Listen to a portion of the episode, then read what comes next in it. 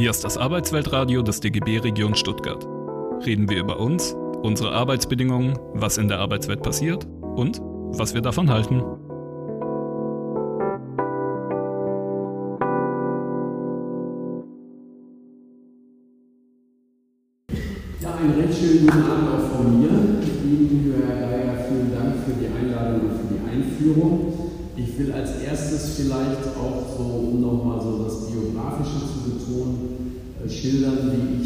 Thema, auch zu diesem Label des Armutsforschers gekommen äh, bin, äh, mit dem ich gar nicht so sehr glücklich bin.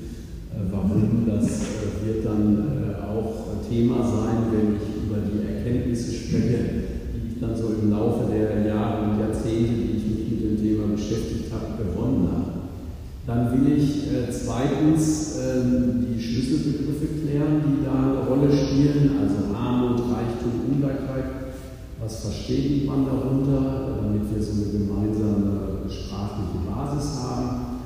Dann wird ein dritter Teil sich beschäftigen mit Daten, Zahlen, Fakten. Ohne Statistik geht es nicht, weil man muss natürlich, wenn man sich mit so einem Problem beschäftigt, auch äh, Klarheit gewinnen über die Dimension dieses Problems. Und da ist es natürlich nützlich, wenn man äh, sich mit diesen Zahlen beschäftigt. Dann kommt der für mich wichtigste Teil des Vortrages, nämlich die Frage nach den Ursachen. Äh, wenn man nicht weiß, woher ein Problem kommt, dann kann man es auch nicht lösen. Das ist, wenn Sie zum Gehen und ähm, haben Fieber der Arzt gibt Ihnen fiebersenkende Mittel, dann ist damit ja nicht die Krankheit besiegt. Und so ist das natürlich bei Armut und Ungleichheit auch. Wenn man nicht weiß, wie sie entstehen, woher sie kommen, wer dafür verantwortlich ist, dann wird man auch nicht die richtigen Gegenmaßnahmen ergreifen können. Und deshalb wird natürlich im letzten Teil aus dieser Analyse abzuleiten sein, was zu tun ist.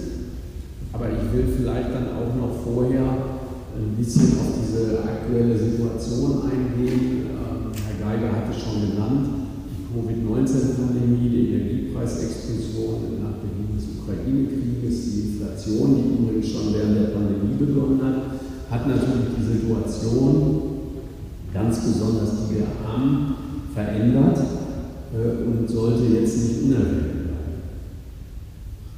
Ich habe mich äh, zunächst damit beschäftigt, aufgrund von Anfragen, die Studierende an mich richteten. Ich war damals Mitte der 90er Jahre an einer Fachhochschule in Potsdam im Fachbereich Sozialwesen tätig und bildete Sozialarbeiter und Sozialpädagogen aus. Und diese Studierenden kamen zu mir und baten mich, Lehrangebote zu machen zum Thema Kinderarbeit, weil dieses Problem der armen Kinder, Kinder sind arm, weil Familien arm sind, also das Problem der Familienarmut in den damals noch neun ostdeutschen Bundesländern sich so ausbreitete. Man sprach in der Armutsforschung damals von einer Infantilisierung, einer Verjüngung, einer Verkinderung der Armut.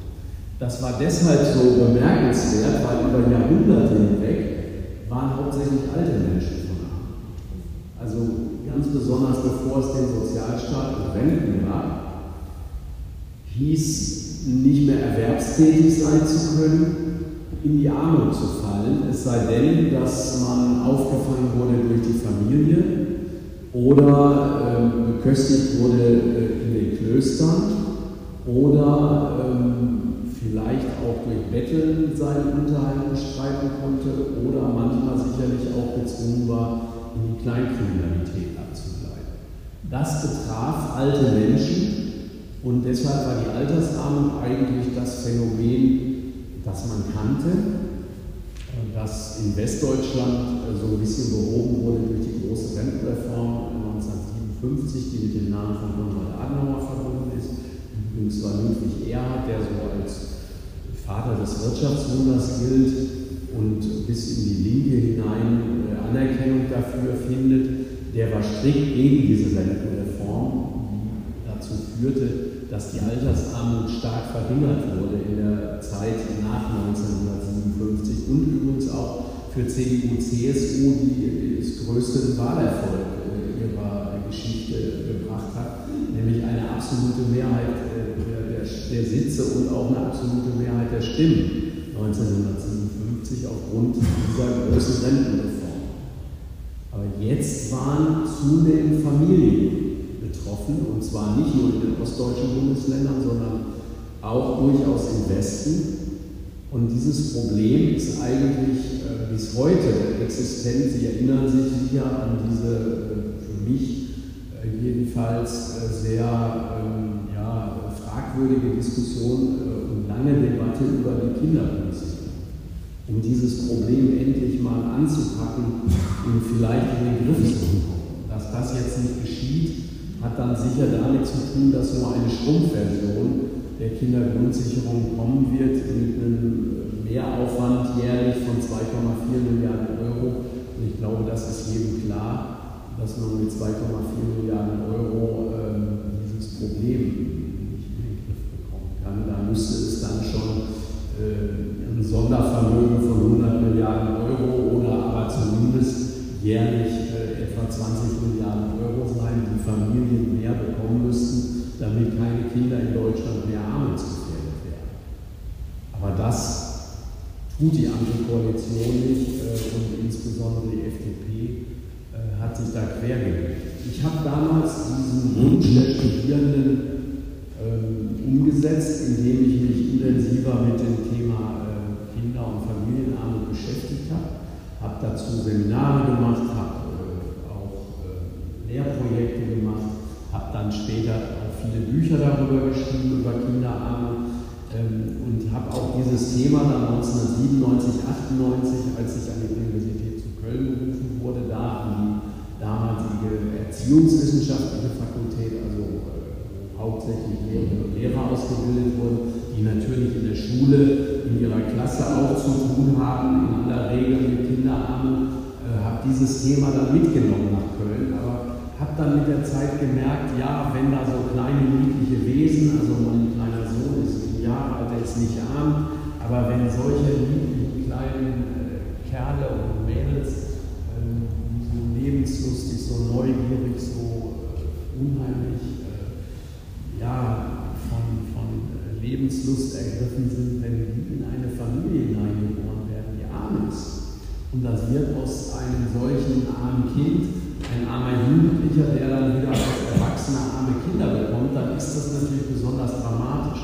Aber für mich als auch sehr politisch denkender Politikwissenschaftler war das Thema Armut entscheidend und nicht entscheidend, dass es jetzt auch Kinder traf, sondern egal wen es trifft, finde ich, dass in einem so weiten Land wie unserem niemand arm sein sollte, egal wie alt er oder sie ist, ähm, das ist für mich eine Frage der sozialen Gerechtigkeit, dass ein reiches Land, das gilt jetzt nicht für Bangladesch oder für Burkina Faso, wo Menschen an der Straßenecke liegen und verhungern, weil die Länder so arm sind. Aber für ein reiches Land wie die Bundesrepublik Deutschland gilt das, dass es sich um strukturelle Gewalt handelt, um diesen Begriff des norwegischen Friedensforschers Johann Galtung zu benutzen. Also wenn ein so reiches Land Menschen in die Armut entlässt, dann ist das strukturelle Gewalt an ihnen und übrigens auch, finde ich, ein Bruch unserer Verfassung. Weil im Artikel 1 des Grundgesetzes äh, heißt es, die Würde des Menschen ist unantastbar und jede staatliche Gewalt hat dafür zu sorgen, dass diese Würde des Menschen auch gewahrt wird. Das ist in dem Moment, wo Menschen arm sind, äh, nicht der Fall. Und äh, einfach geärgert, dass so viel Mitgefühl da ist, wenn es sich um Kinder handelt. Ganz besonders übrigens, das war damals schon so, man hat sich mit dem Thema Armut, wenn überhaupt, dann in der Vorweihnachtszeit beschäftigt, wenn es darum ging, Spenden einzuwerben. Und das kann man nun mal mit Kindern ganz besonders gut. Danach, zwölf Monate lang, hat das Thema damals überhaupt keine Rolle gespielt. Und ich beobachte auch heute, dass wenn von Armut die Rede ist, und das ist vermehrt der Fall, das ist heute viel häufiger der Fall, als es damals so war, vor 30 Jahren, dann ist meistens das Thema Kinderarmut. Ich habe mich dann aber auch beschäftigt mit Erwerbsarmut, habe ein Buch über Hartz IV geschrieben, Hartz IV und die Folgen, das finde ich heute auch zu Zeiten des Bürgergeldes, das am 1. Januar dieses Jahres eingeführt worden ist, noch aktuell ist. Und zwar deswegen, weil der Kern von Hartz IV trotz vieler Verbesserungen und Erleichterungen, die das Bürgergeld mit sich gebracht hat, sowohl für die Betroffenen als auch für die Jobcenter-Mitarbeiter, der Kern von Hartz IV ist überhaupt nicht angetastet worden. Und wenn man jetzt dieses Buch Hartz IV und die Folgen liest, das handelt davon, was Hartz IV alles bedeutet hat. Ähm, der Untertitel dieses Buches heißt übrigens Auf dem Weg in eine andere Republik. Und wenn man sich die Wahlergebnisse äh, des letzten Sonntags anguckt, in Hessen und in Bayern, äh, dann wird man mir ja vielleicht folgen, dass äh, gerade in diesem Jahrtausend und nach der Einführung von Hartz IV am 1. Januar 2005 die Republik sich doch sehr stark verändert hat. Sie ist sozial viel kälter geworden. Es hat sehr viel durch Hartz IV an Entsolidarisierung gegeben. Und es ist auch eine Republik, die politisch viel stärker gespalten und zerrissen ist, ähm, was mich dann dazu veranlasst hat, ähm, Armut auch eher als einen Teil eines größeren Problems anzusehen, nämlich der sozialen oder wie ich lieber sage, der sozioökonomischen Ungleichheit. Und eines meiner letzten Bücher heißt Die zerrissene Republik und im Untertitel Wirtschaftliche, soziale und politische Ungleichheit in Deutschland, weil ich denke, das hängt miteinander zusammen, dass die Republik so zerrissen ist, dass es starken Rechtspopulismus und Rechtsextremismus gibt und der jetzt auch, ich finde, riesige Wahlerfolge äh, feiert. Äh, das hat alles zu tun mit sozialen, mit gesellschaftlichen Entwicklungen äh, und da sind Armut und soziale Ungleichheit entscheidenden Determinanten.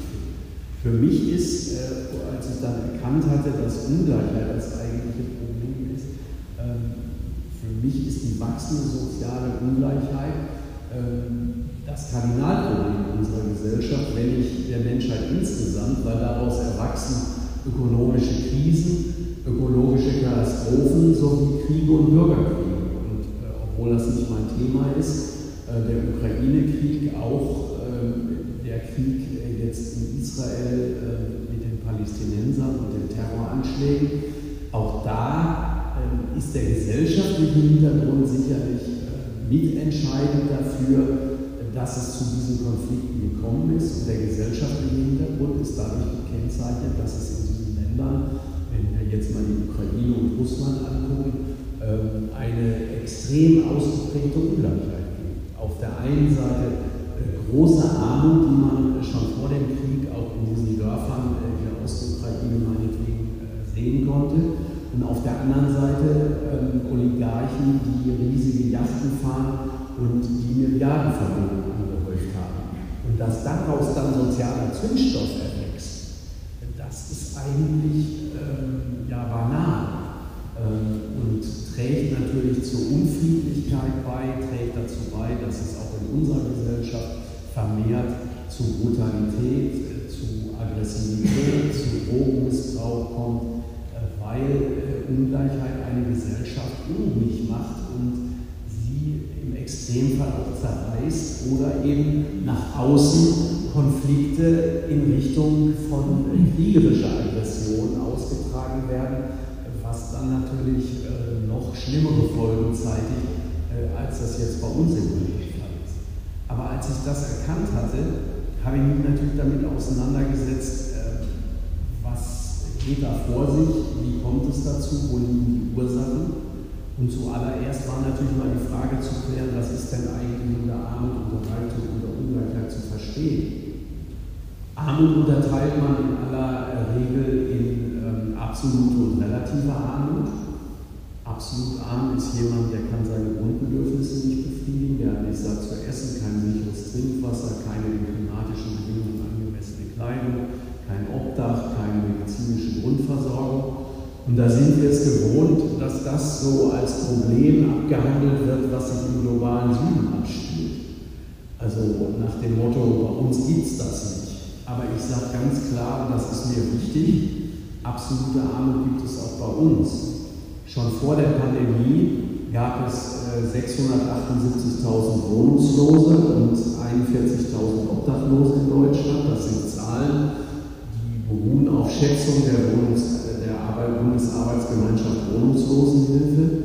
Und sie sind übernommen worden in den sechsten Armuts- und Reichtumsbericht der Bundesregierung, weil die Bundesregierung und auch das Statistische Bundesamt keine eigenen Zahlen dazu haben. Ähm, wohnungslos ist jemand, der hat kein Mietverhältnis, der nächtigt bei Freunden oder Bekannten oder er lebt in einer Gemeinschaftsunterkunft, äh, Notunterkünfte der Kommunen oder Flüchtlingsunterkunft. Obdachlos ist jemand, der lebt auf der Straße oder im Park oder am Bahnhof. Ähm, das zu diesen beiden Begriffen Wohnungs- und Obdachlosigkeit.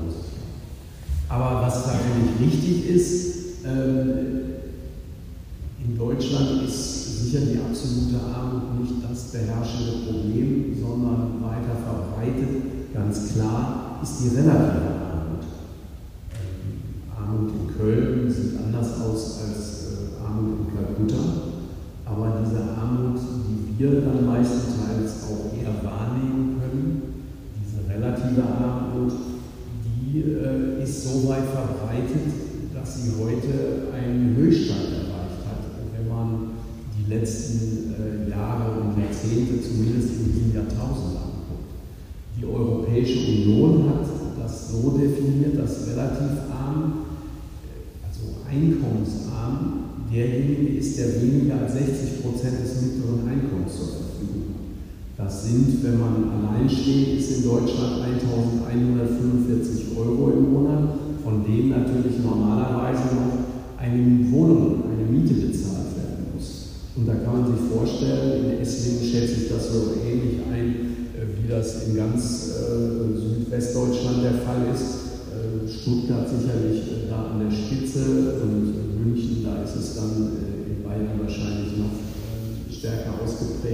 Dass die Miethöhen dergestalt sind, dass dann natürlich von einem solchen geringen Einkommen kaum noch was übrig bleibt. Also relativ arm ist man dann, wenn man zwar die Grundbedürfnisse befriedigen kann, also zum Beispiel normalerweise sicherlich eine Wohnung äh, gemietet hat. Wohneigentum wird selten vorhanden sein bei einem so geringen Einkommen. Aber man kann sich vieles von dem nicht leisten, was für fast alle in dieser wohlhabenden, wenn reichen Gesellschaft als normal gilt, sich mit Freunden im Restaurant zu treffen, im Kino, im Theater mal zu sitzen oder als Kind auf die Kirmes zu gehen, in den Zoo, in den Zirkus. Das ist nicht möglich, wenn ähm, die Familie äh, relativ einkommensarm ist. Und äh, um auch Ihnen diese Zahlen noch zu nennen, äh, wenn es sich jetzt äh, zum Beispiel um Alleinerziehende, meistens Mütter handelt, dann äh, ist eine alleinerziehende Mutter, dann gilt sie als armutsgefährdet, ich würde sagen einkommensarm, weil das auch schon wieder so verharmlost dieser Begriff armutsgefährdet oder armutsbedroht, den die Europäische Union und die Bundesregierung benutzen. Also einkommensarm ist man dann, wenn man als Alleinerziehender mit einem Kind unter 14 Jahren weniger als 1.489 Euro im Monat zur Verfügung hat. Als Paar mit zwei Kindern unter 14 Jahren gilt man als armutsgefährdet dann, wenn das monatliche Einkommen unter 2.400 5 Euro liegt. Und dann kann man sich vorstellen, wenn eine ja dann doch relativ große Wohnung gemietet werden muss, dass dann nur noch wenig Geld zum Leben übrig bleibt. So, wie viele Menschen sind jetzt äh, nach diesem Kriterium der Europäischen Union ähm, armutsgefährdet bzw. einkommensarm? Das sind 16,9 Prozent der Bevölkerung oder 14,1 Millionen Menschen. Also das ist keine kleine Randgruppe sondern eine meiner Thesen ist, dass die Armut, also diese relative Einkommensarmut, sich mehr und mehr in die Mitte der Gesellschaft hinein.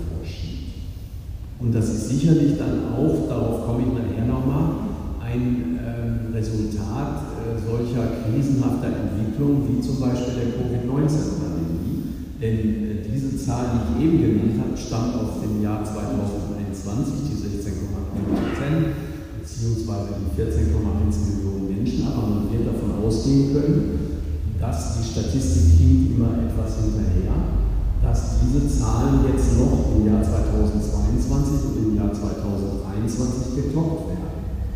Das heißt also, dass ein historischer Rekordstand erreicht wird, aufgrund dann natürlich auch dieser krisenhaften Entwicklung. Und ähm, außer der Tatsache, dass die Armut weiter vordringt, würde ich jetzt auch äh, so einschätzen, dass äh, in der nächsten Zeit ein stärkerer Umschlag von relativer in absolute Armut stattfindet. Weil wenn die Mieten weiter steigen, wenn die Energiepreise weiter anziehen. Jetzt wird die Mehrwertsteuer auf Gas wieder erhöht auf 19 Prozent. Da lässt sich ja absehen, dass dann natürlich Stromsperren zunehmen, dass aber auch äh, Räumungslagen und Zwangsräumungen zunehmen werden. Und das heißt, es wird auch verstärkt absolute Armut an die Stelle von relativer Armut treten. Und die dritte Entwicklung, die ich sehe im Zusammenhang mit diesen Krisen, ist, dass es eine verstärkt so eine verborgene also bis in die untere Mittelschicht hinein, die statistisch betrachtet über diesen eben genannten Eurozahlen liegt, mit ihrem Einkommen, nützt ihnen das nichts, weil der Lebensunterhalt, die Preise insbesondere der Grundnahrungsmittel so stark anziehen. Mein Eindruck ist, dass ähm, die Bundesrepublik galt immer so als Ort niedriger Lebensmittelpreise dass die äh, Lebensmittelkonzerne ähm, und auch die äh, Händler, also die äh, Lebensmittelketten, dass die gerade dabei sind, dieses äh, ursprünglich mal relativ niedrige Niveau der Lebensmittelpreise im europäischen Vergleich auf dieses äh, europäische Niveau anzuheben. Wenn man in den Supermarkt geht äh, und kommt, wie ich jetzt vor kurzem aus dem Urlaub, äh, dann stellt man wieder fest, da sind Preise wieder gestiegen und äh, das ist ja ein Prozess, der jetzt schon längere Zeit andauert. Daraus ergibt sich so etwas, was ich verborgene Armut nenne. Also statistisch ist jemand nicht arm oder armutsgefährdet. Er liegt meinetwegen als Alleinstehender ähm, bei 13 oder 14 oder 1500 Euro Nettoeinkommen im Monat. Das nützt aber nichts, wenn gleichzeitig die Mieten steigen und wenn äh, die Lebensmittelpreise so stark anziehen, dass man eben von den 1400 Euro weniger kaufen kann, als vielleicht äh, 2021 äh, von den 1145 Euro. Äh, also das ist ein großes Problem, dass die Armut da auch Veränderungen erfährt, die hochproblematisch sind natürlich für die Betroffenen und übrigens auch für die Gesellschaft. Denn äh, auf der anderen Seite äh, haben wir natürlich auch einen, ich würde schon sagen, ausufernden Reichtum. Also bei wenigen, wo er sich konzentriert, was ist unter Reichtum zu verstehen? Die Bundesregierung im sechsten Armuts- und Reichtumsbericht definiert äh, Einkommensreichtum so, dass sie sagt, einkommensreich ist derjenige, der mehr als das Doppelte des mittleren Einkommens zur Verfügung hat. Das sind 3.894 Euro also knapp 3.900 Euro. Ähm, ich finde das eine, verrückte Idee. Ähm, der reichste Mann der Bundesrepublik, Dieter Schwarz, Eigentümer von Lidl und Kaufland, Privatvermögen 41,8 Milliarden Euro, der würde sich totlachen, dass die Bundesregierung einen Studienrat wegen seines Nettogehalts von 3.900 Euro für Reiche ist so eine verrückte Idee. Ähm, der ist vielleicht, besonders wenn er eine Eigentumswohnung besitzt, äh, wohlhabend, aber ganz bestimmt nicht reich. Also man muss auch mit den Begriffen ein bisschen vorsichtig sein und eine gewisse Sensibilität haben. Ähm, der sechste Armuts- und Reichtumsbericht, äh, der nennt den Dieter Schwarz gar nicht und die Reichen, die wirklich Reichen, kommen da auch nicht vor. Weder BlackRock noch Siemens noch Quant äh, oder andere äh, Familien, die Milliardenvermögen haben, Porsche, Pi und andere, äh, die kommen da alle nicht vor, aber der Studienrat kommt vor, weil definiert wird, einkommensreich ist derjenige, der mehr als das Doppelte des mittleren Einkommens zur Verfügung hat. Als vermögensreich bezeichnet die Bundesregierung jemanden, der ein Nettovermögen von mehr als 500.000 Euro besitzt. Heißt, jemand, der in Essling, erst recht in Stuttgart, ähm, eine wahrscheinlich eher kleine Eigentumswohnung besitzt, ist demnach vermögensreich. Das ist doch eine verrückte Idee. Also, äh,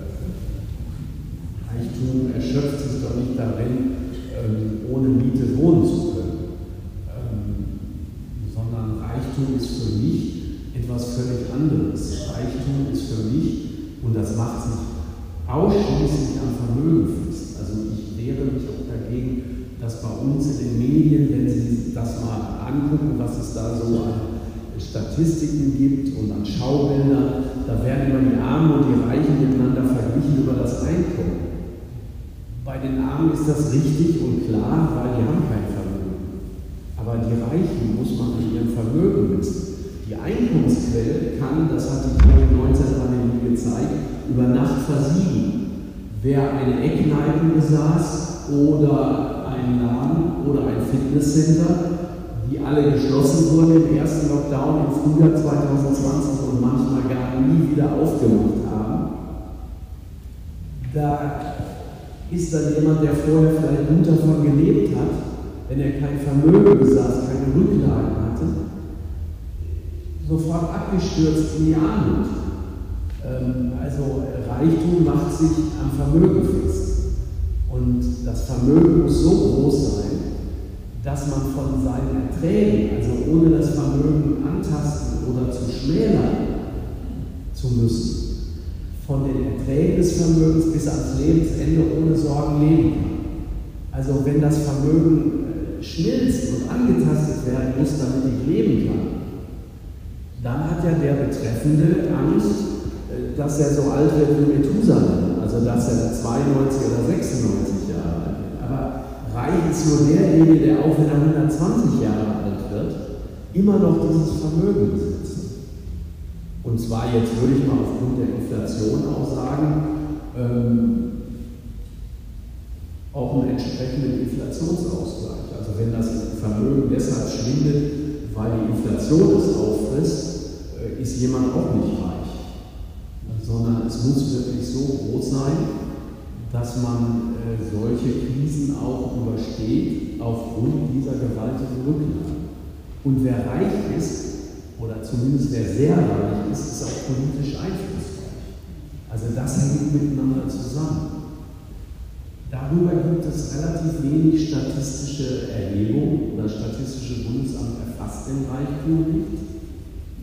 Deswegen stütze ich mich da jetzt äh, auf Zahlen des DIW, des Deutschen Instituts für Wirtschaftsforschung in Berlin, das festgestellt hat, dass die 10% der Reichsten 67,3% des Nettogesamtvermögens besitzen in der Bundesrepublik Deutschland.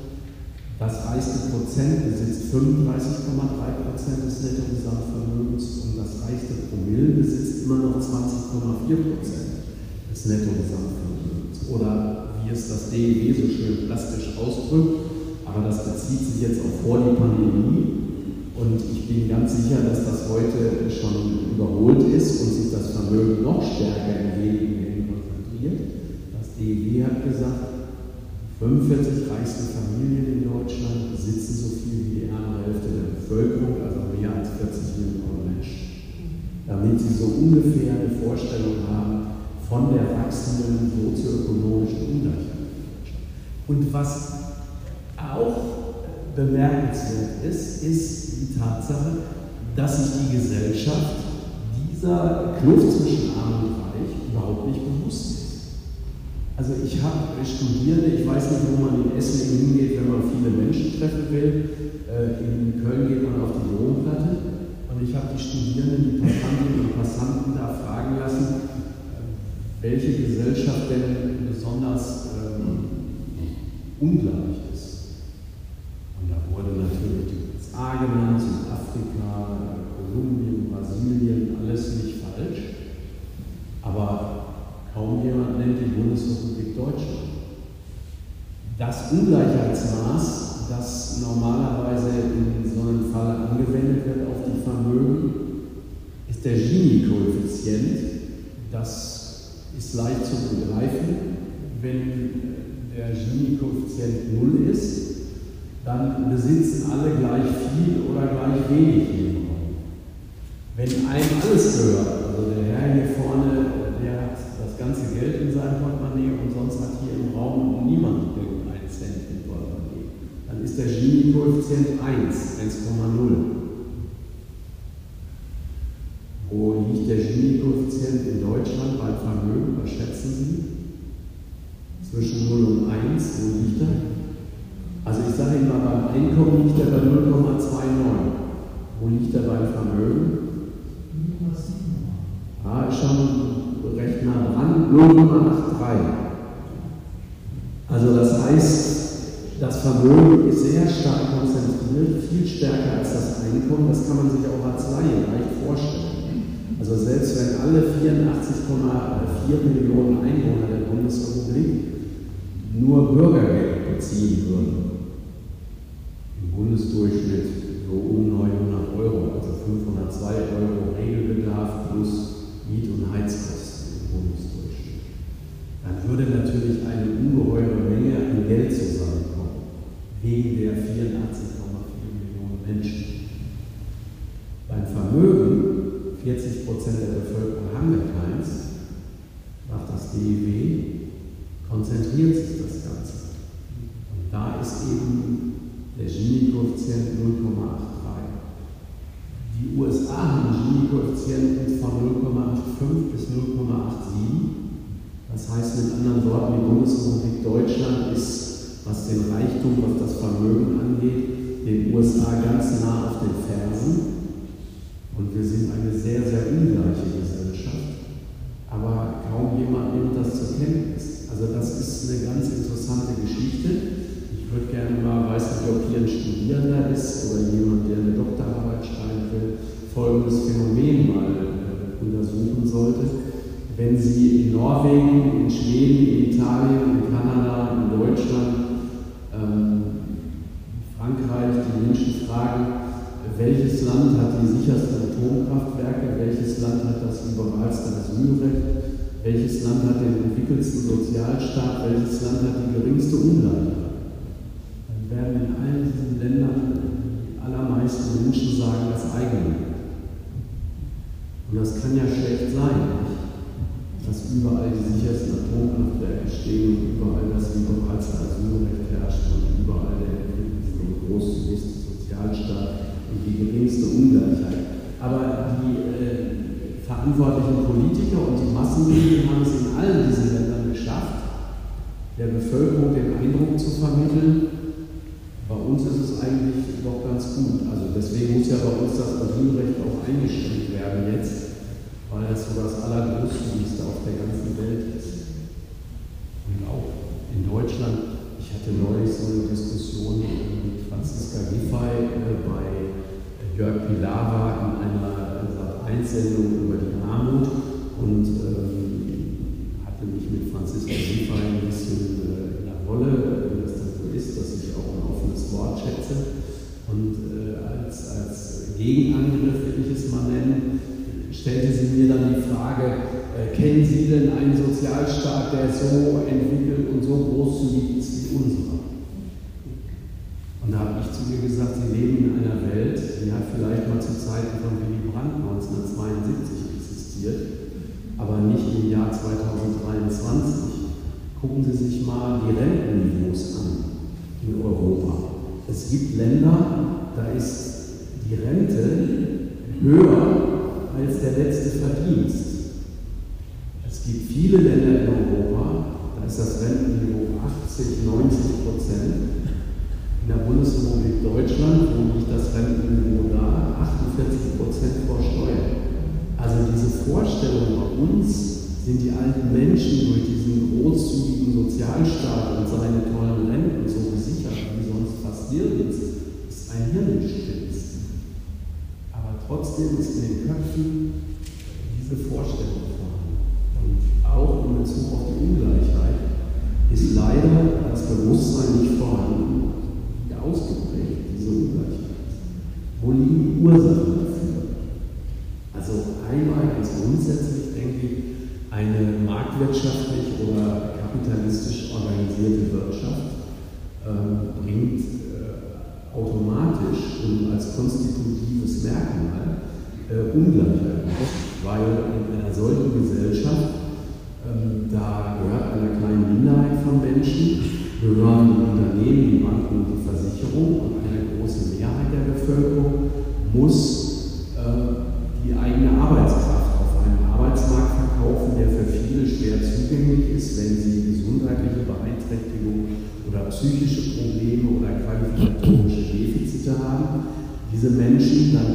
ihre Arbeitskraft nicht existenzsichernd auf dem Arbeitsmarkt verkaufen.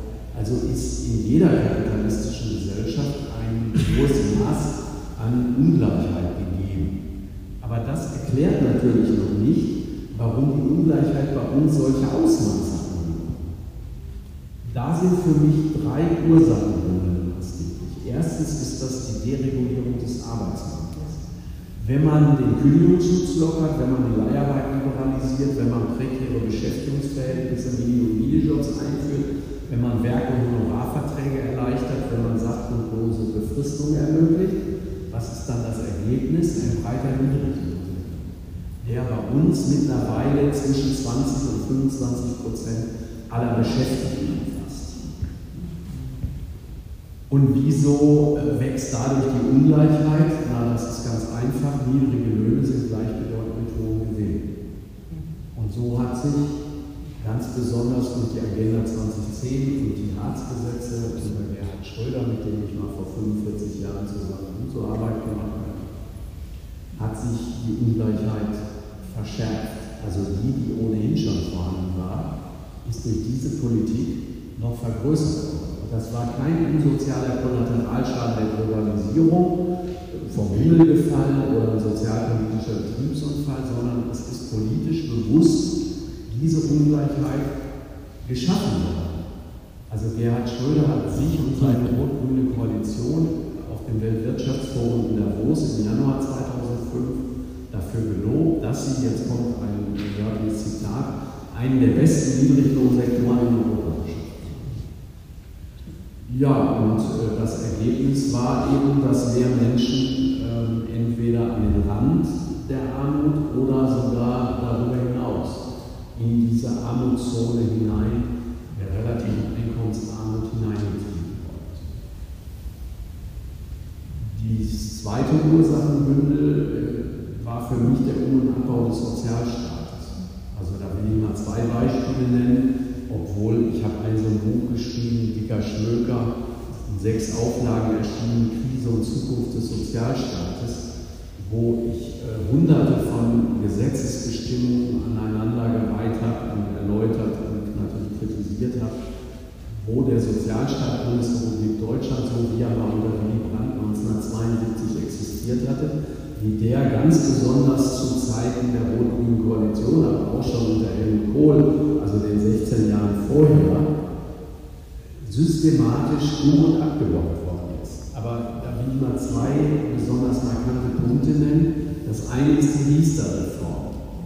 Also 2001 ist die Altersvorsorge teilprivatisiert worden. Die sozialversicherungspflichtig Beschäftigten sind äh, aufgefordert worden, nicht verpflichtet worden, aber aufgefordert worden, 4% ihres Bruttoeinkommens in einen Riester-Vertrag zu stecken. Das haben auch viele gemacht. Nur diejenigen nicht, eigentlich besonders Rente brauchen, weil sie so ein geringes Einkommen hatten, oder kennen Sie einen Taxifahrer, der einen Riester-Vertrag hat, die haben es eben nicht gemacht oder nicht machen können.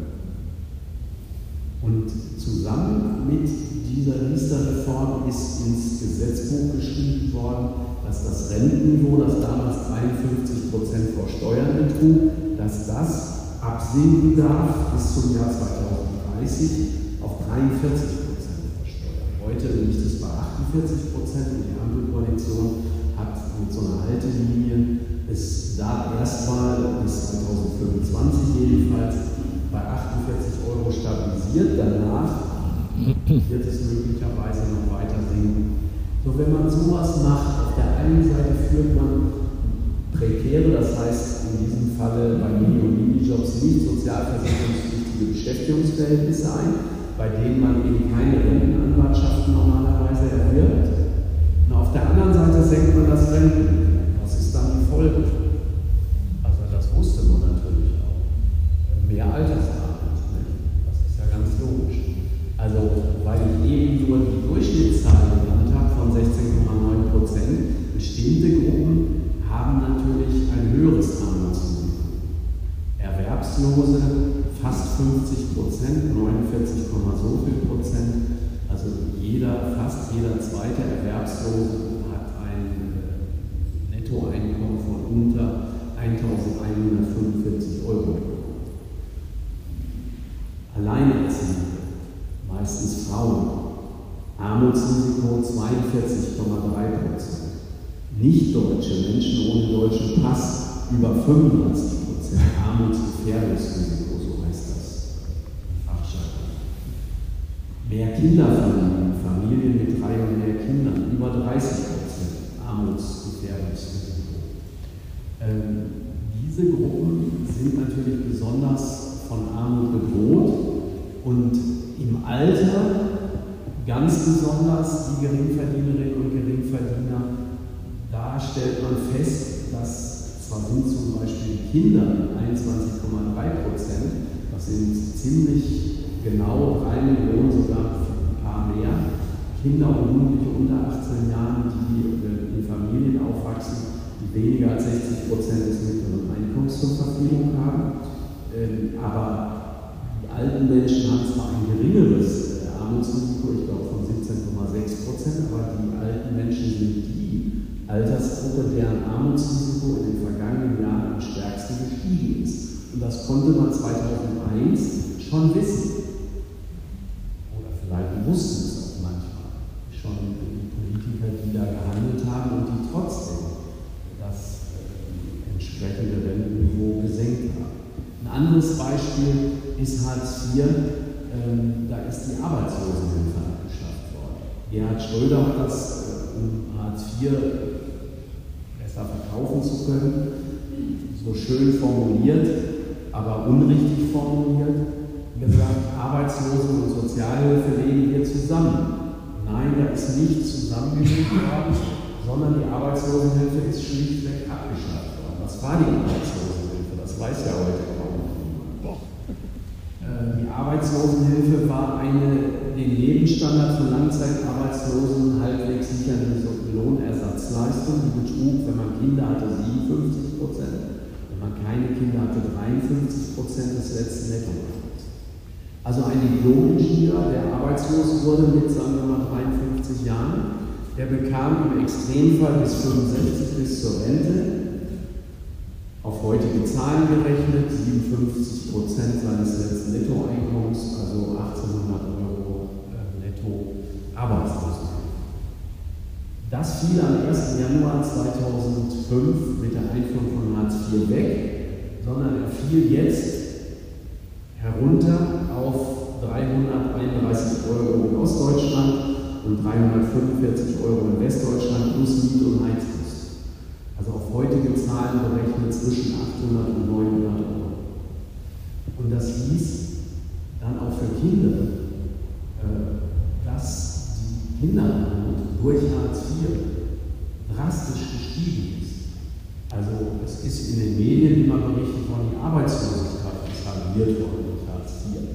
Da würde ich sagen, das war die Weltkonjunktur, die anzog und nicht Hartz IV. Aber am 31. Dezember 2004 gab es 1,1 Millionen Kinder und Jugendliche unter 18 Jahren in der Sozialhilfe. Und 2007 gab es mehr als 2 Millionen Kinder und Jugendliche unter 18 Jahren, die Sozialgeld bezogen, also in Hartz IV waren. Und das Arbeitslosengeld II, das bei den Kindern Sozialgeld hieß, hätte besser und ehrlicher Sozialhilfe II geheißen, weil es war genauso hoch wie die Sozialhilfe oder besser gesagt genauso niedrig. Heute heißt es schöner Bürgergeld, aber es sind immer noch, und das würde Christian Lindner jetzt sagen, äh, hauptsächlich äh, ausländische Kinder, die Bürgergeld beziehen. Ähm, das ist richtig. Also es in der Tat äh, ist die Bürgergeld bzw. Hartz IV, Bezugsquote deutscher Kinder, also biodeutscher Kinder, gesunken, aber diese Kinder sind immer noch arm nach den Kriterien der Europäischen Union. Also anders gesagt, die politisch Verantwortlichen haben die Kinderarmut bekämpft, indem man die Statistik bereinigt hat. Also besonders alleinerziehende Mütter haben den Kinderzuschlag bekommen und Wohngeld bezogen, sind mit ihren Kindern aus der Hartz IV bzw. Bürgergeldstatistik herausgefallen. Sie sind aber nach den Kriterien der Europäischen Union immer noch einkommensarm bzw. armutsgefährdet. Also das ist sozusagen der Zusammenhang. Und das heißt, diese Veränderungen im Sozialstaat, die waren ganz wesentlich dafür, dass die Armut zugenommen hat, war natürlich auch die Ungleichheit. Das dritte Ursachenbündel ist die Steuerpolitik. Also es wurde eine Steuerpolitik nach dem Matthäus-Prinzip über Jahrzehnte gemacht. Im Matthäus-Evangelium heißt es, nicht auf Geld, sondern auf Nichtmaterielles bezogen in einem Gleichnis. Wer hat, den wird gegeben und wer wenig hat, den wird auch das noch genommen. Alle Kapital- und Gewinnsteuern, die es in der Bundesrepublik Deutschland gab, sagen wir mal vor drei Jahrzehnten, sind entweder abgeschafft worden, die Börsenumsatzsteuer und die Gewerbekapitalsteuer, oder sie werden einfach nicht mehr erhoben wie die Vermögensteuer seit 1997 unter der Regierung Kohl, oder die Steuersätze sind drastisch gesunken. Der Spitzensteuersatz in der Einkommensteuer von unter Helmut Kohl 53 Prozent auf heute noch 42 Prozent. Für ganz wenige die sogenannte Reichensteuer von 45 Prozent. Oder nehmen wir die Kapitalertragssteuer. Wer Zinsen und Dividenden kassiert, zahlte unter Helmut Kohl 53 Prozent in der Spitze Einkommensteuer darauf. Heute noch 25 Prozent. So, an der Stelle will ich ein aktuelles Beispiel nennen. In diesem Jahr haben viele Konzerne in der Bundesrepublik dolle Gewinne gemacht im letzten Jahr und riesige Dividenden ausgeschüttet. Zum Beispiel Hapag-Lloyd. Klaus-Michael Kühne, der zweitreichste Mann der Bundesrepublik, den Fußballfans bekannt als Mäzen des HSV, der aber trotzdem aus steuerlichen Gründen in die Schweiz gezogen ist. Klaus-Michael Kühne hat im Mai dieses Jahres 3,3 Milliarden Euro an Dividenden nur aus seinen Hapag-Lloyd-Aktien bezogen. 3,3 Milliarden Euro.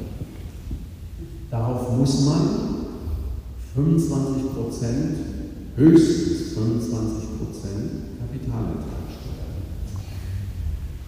Außer der Konzern nimmt die Dividende aus den Rücklagen, wie das 2020 getan hat, dann zahlt der Aktionär 0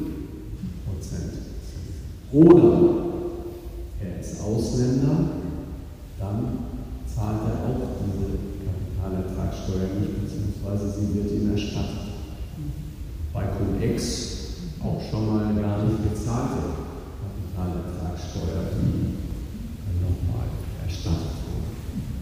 Das ist die Steuergesetzgebung, die unter anderem auch bei der Erbschaftssteuer für Firmen dazu führt, dass man äh, einen ganzen Konzern erben kann in Deutschland, ohne einen einzigen Cent Erbschaftssteuer zu zahlen. Oder wenn Sie in Esslingen drei Wohnungen erben von Ihren Eltern, zahlen Sie Erbschaftssteuer. Wenn Sie 301 Wohnungen erben, zahlen Sie 0% Erbschaftssteuer. Warum? Weil automatisch über 300 Wohnungen gelten als Immobilien. Und Holdings sind nicht Erbschaftssteuerpflichtig. So sieht unser Steuersystem aus. So, und wenn man so ein Steuersystem hat und das dann auch noch so gestaltet, dass die Steuer, die die Ärmsten am härtesten trifft, das ist die Mehrwertsteuer. Weil da müssen Sie, wenn Sie in den Laden gehen, genauso 19% zahlen wie der Millionär, der in den Laden geht und dasselbe Teil kauft, dieselbe Ware kauft, der muss auch 19% zahlen, obwohl er ja ein viel höheres Einkommen und wahrscheinlich auch Vermögen hat. Deswegen trifft die Erbschaftssteuer die Armen ganz besonders, weil sie ihr ganzes Einkommen in den Laden tragen müssen und da von der Erbschaftssteuer ordentlich natürlich getroffen werden. Mehr, Mehrwertsteuer. Und diese Mehrwertsteuer Mehrwert. ist am 1. Januar 2007 unter der ersten Regierung von Angela Merkel, Finanzminister Per Steinbrück, SPD, von 16 auf 19 Prozent angehoben worden. Ich sagte ja, wer wenig hat, den wird auch das wenige noch genommen. So, was kann man dagegen tun? Wenn meine Analyse richtig ist, muss man auf drei Ebenen setzen. Erstens Reregulierung des Arbeitsmarktes. Der Mindestlohn von 12 Euro der natürlich erst fünf Jahre später, nachdem Olaf Scholz die 12 Euro nach der Wahlniederlage der SPD im September 2017 gefordert hatte, kam er im Oktober 2022. Der Mindestlohn von 12 Euro, der steigt nächstes Jahr auf der Grundlage des Beschlusses der Mindestlohnkommission um 41 Cent und im übernächsten Jahr nochmal um 50 Cent. Das reicht natürlich überhaupt nicht aus, um insbesondere die Altersarmut zu bekämpfen, derjenigen, die zu diesem Mindestlohn arbeiten. Der Mindestlohn müsste deutlich über 14 Euro, wie sie der DGB fordert, liegen. Und äh, das wäre ein wichtiger Hebel um Armut und soziale Ungleichheit zu bekämpfen. Aber es passiert nicht, sondern die Ampel hat den Anpassungsmechanismus des Mindestlohns so gelassen, wie er war. Hat zwar einen Schritt auf 12 Euro gemacht, aber den Anpassungsmechanismus gleichgelassen, der besagt, dass Nachlaufen zur Tariflöhne der Mindestlohn angepasst Mindestlohn muss es aber deshalb geben, weil die Tariflöhne nicht mehr ausreichen um Armut zu verhindern. Und deswegen ist das eigentlich ein politischer Mittel, so wie in Großbritannien die Pay Low Commission festsetzt, wie hoch der Mindestlohn sein muss und nicht nachlaufend zur Tariflohnentwicklung im Grunde nur die Statistiken anguckt, wie unsere Mindestlohnkommission und das dann ähm, in die 41 Cent umsetzt, äh, Mindestlohnerhöhung nächsten Tarifbindung müsste gestärkt werden. Es müsste die Leiharbeit verboten oder stark reguliert werden. Es müsste auch äh, ein Verbot sachgrundloser Befristung geben. Das Zweite, der Sozialstaat muss weiterentwickelt, ausgebaut werden hin zu einer solidarischen Bürger- oder bei den Renten zur Erwerbstätigenversicherung. Alle müssen einbezogen werden in den Sozialstaat und Beiträge zahlen, nicht nur Arbeitnehmerinnen und Arbeitnehmer sondern auch selbstständige Freiberufler, Beamte, Abgeordnete und Minister. Wenn man das machen und wenn man die Beitragsbemessungsgrenze, die in Westdeutschland bei 7.300 Euro liegt und in Ostdeutschland bei 7.100 Euro, was man darüber hinaus verdient, dafür muss man selbst und auch der Arbeitgeber keine Beiträge zahlen. Anders gesagt, die Solidarität hört da auf, wo sie überhaupt erst anfängt, Spaß zu machen. Weil wenn man selbst und die Familie mit einem so hohen Gehalt gesichert ist, dann kann man eigentlich auch dazu beitragen, dass andere Berufsgruppen, äh, Lagerarbeiter, Verkäuferinnen und andere Paketzusteller am Ende ihres Erwerbslebens eine Rente beziehen, die ihnen ermöglicht, in Würde zu leben. Aber da ist bei uns sozusagen die Sperre eingebaut. Das würde ich gerne ändern und den Sozialstaat zu einem, wie ich es nenne, inklusiven Sozialstaat dann müsste natürlich drittens eine andere Steuerpolitik gemacht werden.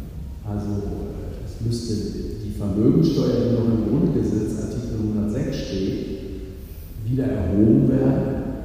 Es müsste dafür gesorgt werden, dass, was die Erbschaftssteuer für Firmenerben angeht, die äh, Erben von großen Konzernen, ich meine jetzt mit äh,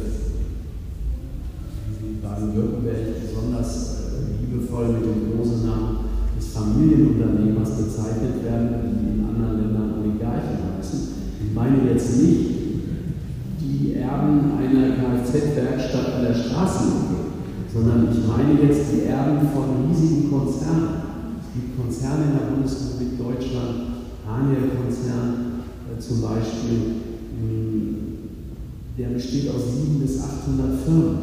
Wenn jemand einen solchen Konzern hat, Warum muss der da keine Erbschaftssteuer zahlen? Können Sie erklären? Ähm, ja, der grüne Ministerpräsident Kretschmann, der wesentlich mit dazu beigetragen hat, dass das so geblieben ist, dass man keine Erbschaftssteuer zahlen muss, würde sagen, ja, dann Arbeitsplätze zu retten. In diesem Kompromiss, der dann beschlossen worden ist, zwischen CDU, CSU und SPD, ist unter anderem enthalten von der CSU hineingebracht, dass man auch keine Erbschaftssteuer dann zahlen muss, wenn man Anteile einer Holding in äh, EU-Drittstaaten hat. Also wenn Sie einen Anteil einer Holding in Neuseeland erben, müssen Sie keine Erbschaftssteuer zahlen. Glauben Sie im Ernst, damit würden deutsche Arbeitsplätze gerettet? Also es ist eine reine Besitzstandwahrung derjenigen, die ich nicht superreich nenne, sondern hyperreich. Nachts noch aktiver ist als tagsüber, wird es auch nicht superaktiv, sondern hyperaktiv. Und wenn jemand 30 oder 40 Milliarden Euro ähm, als Vermögen besitzt, dann ist das auch nicht super, sondern dann ist das äh, hyperreich. Häufig sowohl für die Familien, also äh, da die äh, entsprechenden Firmen, die Dussmanns und die Tönnies und die Albrechts, die Eigentümer von Aldi Nord und Aldi Süd, treffen sich ja nur noch im Gerichtssaal. Äh, für die Gesellschaft ist es aber besonders negativ. Insofern müsste auch die Steuerpolitik sozial gerecht gestaltet werden, damit wir in einem Land leben können, das nicht von immer tieferer Kluft zwischen Arm und Reich und immer größerer sozialer Ungleichheit Vielen Dank für Ihre Geduld. Das war das Arbeitsweltradio des DGB Region Stuttgart. Mehr Infos, Videos und alle Folgen findet ihr auf dem YouTube-Kanal. Folgt uns auch auf Instagram, Twitter und Facebook.